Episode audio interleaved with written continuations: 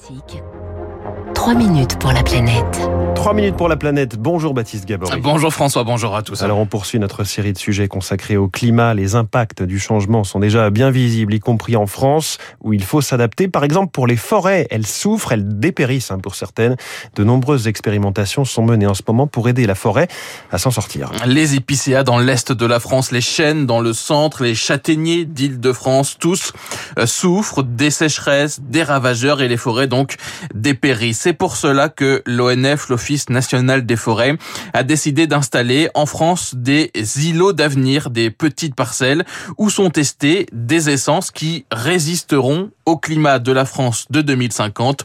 Brigitte Muche, généticienne à l'ONF. On a introduit par exemple du chêne qui est originaire hein, du sud de, de l'Espagne euh, en forêt de Verdun euh, pour tester euh, ses capacités à résister au froid de la région Grand Est. Par exemple, pour le, chêne Cécile, ce que nous faisons au sein des, îlots d'Avenir, c'est de choisir des provenances plus chaudes et plus sèches et ainsi les introduire dans les chênées existantes ou plus en haut en altitude. Une centaine d'îlots d'avenir sont déjà installés. Il y en aura près de 200 à la fin de l'hiver où vont être plantés également dans l'est ou dans le centre de la France des chênes pubescents qu'on trouve aujourd'hui dans le sud. Tout cela n'est pas fait au hasard. L'ONF se repose sur la méthode de l'analogie climatique, une carte qui identifie pour une zone donnée où trouver aujourd'hui le climat de demain en Sologne, on, sait qu'on aura un climat euh, qui euh, ressemblera à celui euh, de la région bordelaise, par exemple. Ça nous donne déjà des idées des espèces qu'on trouve dans, ces régions-là et que on peut essayer d'introduire dès maintenant parce que le temps des arbres, il est beaucoup plus long que celui que l'on vit, nous humains, et celui du réchauffement climatique. Sur certaines parcelles ont été plantées également des espèces plus exotiques, des arbres chinois ou du hêtre oriental. C'est ce qu'on, c'est ce que l'on appelle la migration assistée. La migration assistée, alors c'est pas la seule stratégie déployée. En Méditerranée, par exemple, les forestiers travaillent également sur la diversité des forêts pour en finir avec les peuplements composés d'une seule essence, comme les chênes pubescents ou les pins d'Alep.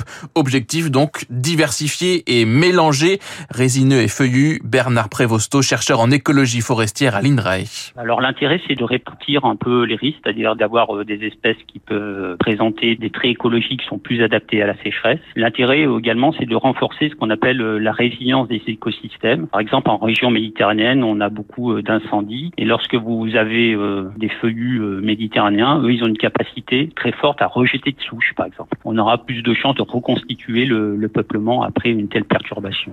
Plus de diversité, mais aussi moins de densité dans les forêts hein, pour éviter la concurrence des arbres face à la ressource en eau qui va s'amenuiser dans les années à venir.